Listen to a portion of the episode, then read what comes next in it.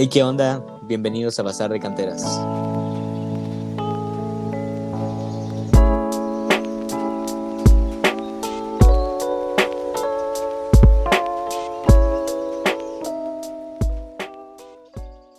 Bueno, gente, estamos de vuelta después de un largo periodo de no haber subido ningún episodio, debido a que estamos teniendo pues, algunas cosas que tenemos que hacer, pero ya por fin llegó la hora.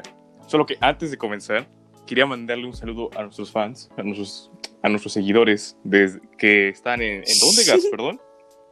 Bueno, pues tenemos, tenemos un 94% de México, un 3% de Estados Unidos, un 1% de Alemania, un 1% de Perú y un 1% de Irlanda. Así que muchas gracias para todas las personas que nos están escuchando a nivel internacional. Estamos muy agradecidos. Sí, sí, sí. O sea, en especial con esa gente que, que vive en países que no hablan, donde no hablan español, o sea, creo que no nos entienden nada, pero escucharon mínimo cuánto, cuánto, cuánto Un tiempo minuto, escucharon? Un minuto. Un Escucharon minuto. mínimo un minuto completo del podcast sin entender ni una sola palabra, es decir, se la. Es que está gracias. irreal. Es, es, es irreal. Es Sí, irreal. sí, sí. Y ese peruano, ese peruano que nos escucha, eres mi ídolo, carnal. Bueno, eh, gente, obviamente estamos aquí con toda la emoción. eh, ya, como dice Max, hace como dos semanas ¿no? que no subimos podcast, pero ya estamos de vuelta aquí con toda la energía.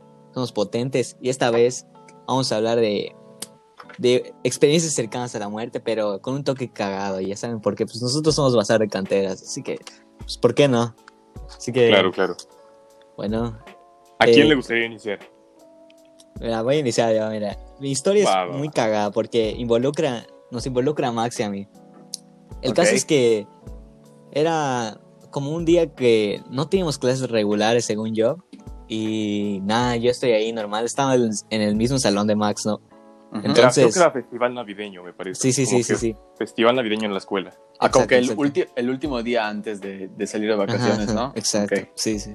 Entonces, este, pues nada, yo voy a, a mi salón, está en el mismo salón que Max. Y, ajá, empezamos a hablar y, y la chingada, sí, temas normales, ¿no? O sea, una conversación completamente normal. Ujú. Y de la nada yo digo una mamada y como que como que empiezo a cagar de risa así. Y Max, yo veo que Max empieza a cagar de risa igual, pero sí, o sea, como que muy exagerado, ya sabes. Y yo digo, jaja, puta, qué pedo con este güey. y, y entonces yo de, bueno, después de reírme un poco, un, un gran rato con Max, ya me voy. Pero Max no se paraba de reír. Así, yo dije, ¿qué pedo con Max? ¿Qué le está pasando? Y, y de nada, este, bueno, me salgo. Y como que después de unos meses, llega Max conmigo y me dice, ay, sí, bueno, ¿te acuerdas la vez que me dejaste ahogando? Y yo, ¿qué pedo? Ay, güey. ¿Cuándo, güey? Y luego me empieza a contar que, que, o sea, no sé si de verdad se estaba riendo de lo que yo le estaba diciendo, o cuando se empezó a reír, se empezó a ahogar con un chicle que tenía. Y entonces Míralo. por eso pare- parecía que No, su Lo risa era interminable. Dale, Lo dale. Lo que pasa es que Manuel dijo un chiste, no me acuerdo el chiste obviamente, porque fue hace mucho tiempo, pero fue, Sí. fue un chiste malísimo, ¿sabes? Sí, malo, malo, malo, malo. Sí, tipo chistes de bolillo, ¿sabes? Cosas así.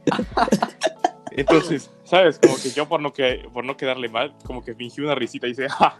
Pero cuando dice, carnal, cuando saqué el ja, como que volví en el aire por mi boca y yo estaba mascando un chicle que me dieron eh, por lo de Navidad y nada, güey, nada. No. que cuando trago aire, también me trago el chicle y tengo chicle en la garganta. Entonces, eh, como que no sabía qué hacer y trataba de sacarlo. Así como que. Creo que Manu entendió que era como que una risa. Y yo, sabía, y yo pensé, yo sabía que estaba confundido, ¿no? Entonces dije, voy a golpear la mesa para ver si hacía ese. Entonces empecé a hacerle.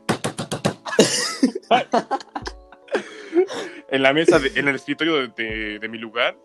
Y, y- y- para ver si así él me, ¿sabes? Como que me ayudaba, yo qué sé, me daba, me daba algo, me hacía la maniobra, la maniobra Hendrix, no sé cómo se llama la cosa. Y nada, veo cómo se para y se va, y, y yo estoy muriendo, y veo una botella de agua así toda mugrosa, ya como cinco meses, era de un compañero que la tenía ahí botada nada más, este, y digo, no, pues es que o me la trago o me muero, y ya agarré el agua toda mugrosa, así, no estaba ni transparente, estaba como color, no, no, no, Oh, polvote ay, y todo. y me la trago. Uy, güey. me la trago, No, dije, ya, no, ni modos. O sea, y Bestia. gracias a eso estamos aquí contándose esta, esta anécdota. Esta anécdota. Oye, Pero- oye, Manu, pero tú lo dejaste y te fuiste. O sea, sí, güey. O sea, es que, No. es que yo pensé que se estaba cagando de risa y como que dije, guay, su risa está interminable este, güey. Entonces dije, no, bueno, pues ya me voy. Y como que Max seguía ahí cagándose de risa. Yo no entendía qué pedo. Hasta después de unos meses me enteré de que, de que el güey había muerto ahí, casi se había muerto. Ajá, estábamos contando anécdotas y le digo, mano, ¿te acuerdas cuando me abandonaste y me estaba ahog- ahogando? Y él no entendía, no recordaba nada. Se lo tuve que explicar. Sí, sí, sí. Estuvo muy, muy cagado. Es que en la Sí, escuela, aparte, hubo un buen de, así, a, a un buen de veces en las que niños se, se estaban a punto de morir, tipo en la asamblea, luego había niños que estaban, que se desmayaban. Cuando tocaban el, el, el himno. Ajá, Puta el madre. himno, güey. Estaban todos cantando, puta, de la nada ves como un niño caía al suelo. Todos se rodeaban alrededor de él. O vomitaba le el hijo de valía, puta. le valía un cacahuate, seguía cantando, sí. Inspirada la cabrona. Sí, sí, sí. Y hablando, hablando de, de la escuela, ahorita que estamos en, en el tema de que la anécdota de Manu y Max estuvo en la escuela, yo me acuerdo que cuando estaba creo que en segundo de secundaria, una vez me tomé un, un jugo de mango y como que se me empezaron a hinchar los, los labios, así como que me intoxiqué bien feo. Y la verdad es que yo nunca fui a un alergólogo como para que me confirmen si soy alérgico al mango o no. Y me acuerdo que en tercero hubo un proyecto que me tocó con Manu y estábamos en casa de, una compañera y de que ya estábamos muy cansados y todos, pero esta amiga vivía de que enfrente de, de un Oxxo y pues nos mandaron, nos mandaron a Manu y a mí a comprar al, al Oxxo. Y pues, ah, ¿qué quieres? Ah, yo una Arizona de sandía, yo una Arizona de mango y una Arizona de limón. Ok, vamos. Y fuimos, güey, compramos las, las bebidas, compramos creo que hasta papas y así. Y llego y digo, verga, güey, tengo un chingo de sed. Voy a, voy a servirme mi, mi refresco, güey. Puta, le doy un trago, güey, y siento el mango, güey. Puta, casi me voy para atrás, güey. Puta, porque me acordé que, que- bueno, al parecer creo que soy alérgico al, al mango o al artificial de, del mango. Y se me empezó a cerrar la garganta, güey. Se me empezaron a hinchar los, los labios así horrible, güey. Le tuve que hablar a, a mi papá para que me vaya a buscar, güey. ¿Qué te Puta, sí, hicieron, sí o me qué? acuerdo, güey. A la madre. Te digo, ¿qué te ¿Qué hicieron? te ¿Te llevaron al hicieron, hospital? Que me dieron una pastilla y ya se me quitó. Ah, qué bueno, qué bueno. Sí. Pero estuvo muy cagado cuando viste, cuando veías la cara de Gabs que le habían dicho cara de mango. Puta, güey. Veías su cara No, de es que, que yo, que se iba a yo lo morir ese tomé, cabrón. yo lo, yo lo tomé todo tranquilo y siento el sabor a mango, güey. Y luego así lentamente checo, puta sabor mango, puta, no, déjalo, güey. Bestia, bestia. Eh, Mira, a mí Oye, creo que anécdotas a de ver. muerte no me han pasado así directamente a mí, pero una vez viví una en Ujú. la cual como que yo pensé que yo había matado a una maestra. Miren, ahí les va. Ay, uy, sí. Mira, a mira, mira. Lo que pasa es que era como ver, a que ver. en la escuela, Cuéntala. para los que no saben, hay como que talleres, ¿no? Yo estaba en el taller de teatro y teníamos que ir a ensayar con nuestros vestuarios y así, ¿no? Ujú. este, para presentar una obra que ese año iba a ser Aladdin. O, sí, creo que Aladdin, sí, me parece que Aladdin. El punto es que llego yo y como, no, como los ensayos eran hasta el final de la clase, eh, nos decían que teníamos que llevar nuestros vestuarios al salón de música, eh, que estaba así como casita de la chingada, ¿no? Entonces ibas, lo dejabas y cerraban y, y ya, ¿sabes? Hasta el final del, del día lo abrían y ya ibas por él. Entonces, eso es lo que hice, ¿no? Lo llevé, me acuerdo que llegué, de- asenté mis cosas, dejé el vestuario, la utilería y me fui, ¿no? Entonces ya estaba llegando a mi salón y me doy cuenta que sí traigo mi mochila, pero no traigo mi lonchera, ¿no? Entonces digo, aún tengo tiempo, tengo tiempo de volver por ella. Voy, intento regresar y voy eh, llegando al, al- al salón y me doy cuenta que está cerrado con seguro, ¿no? Ya lo habían cerrado. Entonces, mi primera opción fue ir a tocarle a la persona que vivía dentro de la escuela y me, me mandó a la chingada. Me dijo, no, no, no, aquí no vengas, es en la oficina, ¿no? Entonces voy a la oficina y ahí me dice, no, aquí no es, este, eh, necesitas ir con tal, con tal persona, ¿no? Que es eh, familiar de una compañera, pero pues eso no es importante, ¿no? Lo importante es que fui con ella, me dio la llave, fui por mi lonchera y ya, ¿no? Fui de regreso a devolverle la llave que me prestó. Y para llegar a, a su oficina hay dos puertas, hay, hay dos entradas, ¿no? Una que es como que un poquito más larga y una que está directamente así al lado, ¿no? Entonces yo voy entrando por la entrada más larga y justo una maestra que estaba grandecita, básicamente. Guay. Voy dando la vuelta, de veras, te lo juro, es que es como que eh, eh, es, es- es la única analogía que puedo dar. Voy dando la vuelta y se choca conmigo, así chocamos hombro con hombro y puta, güey, empieza como que a convulsionar la morra, así, te lo juro, así. te lo juro, te lo juro, te lo juro. Estaba, estaba como vibrando y cayó en mis brazos, ¿sabes? Cayó como que en mis brazos. La agarro y, y no soporto su peso, entonces eh, la- la- así tra- traigo mi lonchera. Además, cabe decir que estaba comiendo un plátano porque tenía hambre, ¿no? Entonces traigo un plátano, mi lonchera y una maestra así con, con obesidad en mis, en mis brazos. No, no la soporto y nada más la dejo caer así, ¿sabes? No, piso, güey. no. Voy entrando- entonces voy corriendo con la maestra esta que, con la administradora esta que me dio la llave y le digo, oiga, este, aquí está su llave, pero se está muriendo una maestra aquí afuera.